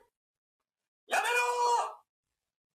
山犬の姫森へ帰れ！ミスミス死んだ親族も勇気だ森へ帰れどうしようはあるのか森に日陰に戻ろうもろの君が出てこないですね。あの子を解きあ、いたさせるの？いたいたいたいたいたいた。あの子を解き放てあの子は人間だぞ。黙れこぞ。お前にあの娘の不幸が癒せるのか？お前にあの小僧の子が癒せるのか？森を犯した人牙を逃れるために投げてよこした赤子が三だ。人間にもなれず、山犬にもなりきれぬ。あわ人間にもなれず。れで醜いかわいい我が娘だ。哀れで、哀れで、かわいい。お前に三を救えるか？お前にさを救えるか？わからぬ。だが共に生きることはできる。生きるのだ三と共に人間と戦うというの違う。。それでは憎しみを増やすだけだ。すげえ上手だな。えーっと、ようさん、ひでくん明日からやって、私もろやるっていう。そう、そのシーンって、即興もろのひでって。三輪明宏って天才ですね。すごいっすね、今聞いたけど。いや、YouTube のコメント欄全員桁違いの上手さですね。声だけなのに全身がビリビリするような迫力を出せるってすごいな。え、すげえ全員かっこよすぎない？三輪さんの揺れ声が本当に合いすぎて素晴らしいです。全員自然で上手すぎる。何回見ても鳥肌が立つ。三輪さんの笑う瞬間が神々しいであったのか。神々しいか。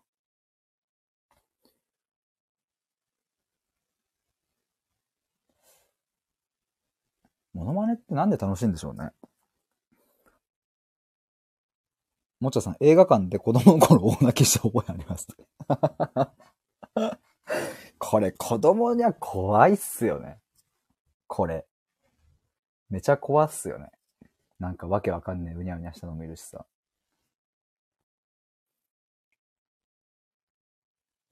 もののけ、でもなんか、ちゃんとこの年になってみたいな、なんか、ジブリ。ジブリ鑑賞会とかさ、なんかジブリ映画鑑賞会を、例えば、えっと、オフラインでさ、みんなでどっかでやってさ、なんか、その後こう、ちょっと、感想を話し合う会とかやりたいっすね。ジブリ映画じゃなくても、普通に映画見て、映画鑑賞会とかやったら楽しそうっすよね。じゃあ最後に、えーまた、ウクレレでも弾いて終わりにしましょうか。ヨウさんがジブリ鑑賞会めっちゃやりたいということで、やりましょうか。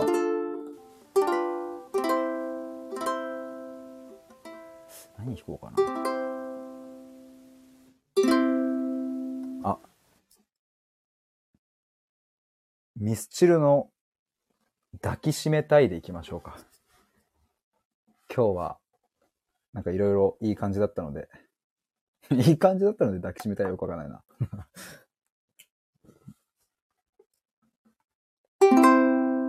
ようさん、リンク送っちゃったけど、次回、ああなんか送ってくれたんですね。次回やりましょう。じゃあ、最後に、抱きしめたいで終わりにします。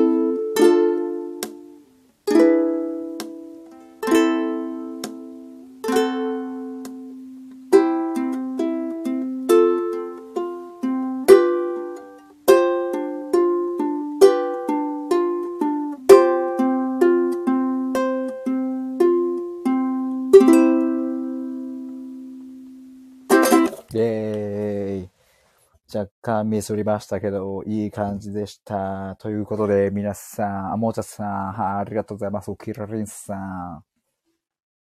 ありがとうございます。皆さん、ありがとうございました。いやー、今日はいろいろと言語化させてもらいましたが、めちゃくちゃスッキリしましたありがとうございました